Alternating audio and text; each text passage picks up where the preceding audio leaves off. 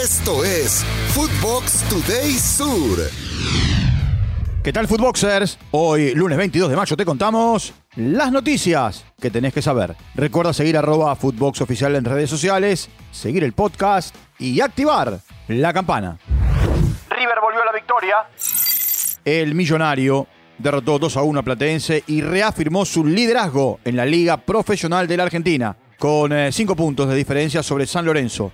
El colombiano Borja y Nacho Fernández fueron los autores de los goles ante el conjunto de Vicente López, que logró empatar transitoriamente por intermedio del paraguayo Ronaldo Iván Martínez. Estas fueron las declaraciones de Pablo Solari tras el encuentro no es lo que queremos, no es lo que buscamos. Eh, lo que buscamos fueron los 10 primeros, que, es lo que, lo que queremos generar de juego, lo que queremos mantener todo el partido. Por ahí nos vamos con una, sensación amarga de ese, en ese sentido. Uno siempre quiere jugar lindo, ¿no? Lo importante es que ganamos y, vamos a trabajar para el partido de jueves. Empate en el clásico cordobés. Belgrano y Talleres igualaron 1 a 1 ante una multitud en el gigante de el barrio Alberdi. Pablo Vegetti abrió la cuenta para el local en el minuto 45, mientras que Nahuel Bustos en el 54 selló el empate. Rébola fue expulsado en el Pirata. La T acumula 7 partidos sin perder en el Clásico. Y en este certamen lleva 4 consecutivos sin derrotas. El Pirata encadena 6 sin caer como local.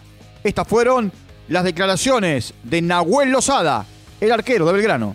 Habíamos destrabado un partido muy chivo de la parte emocional, la verdad que un clásico no es fácil. Logramos superar, nos impusimos. Después algo de nerviosismo tuvimos en el segundo tiempo, no fuimos claros, ellos aprovecharon la que tuvieron, pero bueno, en líneas generales, por, lo que es el clásico, ninguno de los dos arriesgamos de más y bueno, se vio reflejado en el resultado. También habló el autor del gol eh, de Talleres, escuchemos a Bustos tuvimos un buen partido, creo que merecimos más que el empate. Tuvimos la del penal, que era fundamental, creo que sí iba a abrir el partido a ser diferente, pero bueno, después llegó el gol de ellos, se nos hizo un poquito cuesta arriba, en el segundo tiempo salimos mentalizados de otra manera, gracias a Dios pudimos conseguir el empate que, que nos ayudó mucho.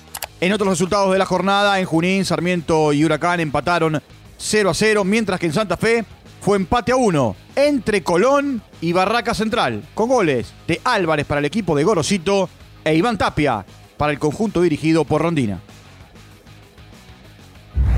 Festejo de campeones. Manchester City celebró su campeonato este domingo después de vencer a el Chelsea 1 a 0 en el Etihad Stadium. El único gol del partido lo marcó Julián Álvarez. Los dirigidos por Pep Guardiola llegaron siendo campeones de la Premier por anticipado tras la derrota en el día de ayer de el Arsenal. Escuchemos a la araña. Esto dijo Julián Álvarez obviamente que muy contento, mi primer año. Sabemos que la Premier League es una competición muy, dura, muy difícil, que hay equipos muy fuertes, como lo ha demostrado Arsenal, otros equipos también. Cada partido es una final, pero bueno, creo que lo hicimos muy bien, sobre todo este último tiempo, que llevamos un montón de victorias seguidas y fuimos, creo que, justo ganadores de esta competencia. Hubo otro argentino que facturó en esta jornada de la Premier League, fue Manu Lanzini en el triunfo 3 a 1 del West Ham United ante el Leeds, que quedó al borde del descenso en la ciudad de Londres. Hacía siete meses que Lanzini no convertía de manera oficial con los Hammers.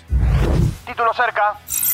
Borussia Dortmund venció 3 a 1 al Augsburgo como visitante y con ello tomó el liderato en la Bundesliga con 70 unidades, con un partido pendiente por jugarse. Ahora solo necesitan ganar el próximo domingo contra el Mainz para romper la hegemonía de 10 títulos consecutivos del Bayern de Múnich y llevarse la liga alemana.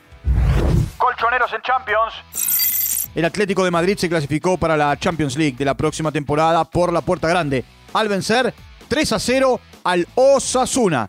Yannick Ferreira Carrasco, Saúl Ñíguez y Ángel Correa, con asistencia de De Paul, marcaron para el equipo de Simeone.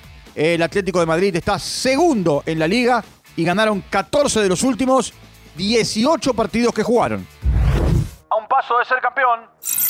PSG le ganó 2 a 1 al Auxerre con goles de Mbappé en dos oportunidades. Sinayoko marcó para el Auxerre y saca 6 puntos de ventaja sobre Lens con 6 puntos por jugarse y una diferencia de más 20. En cuanto a goles, con un empate en la visita al Racing de Estrasburgo, el equipo que tiene a Messi como líder será campeón en el campeonato. Esto fue Footbox Today Sur.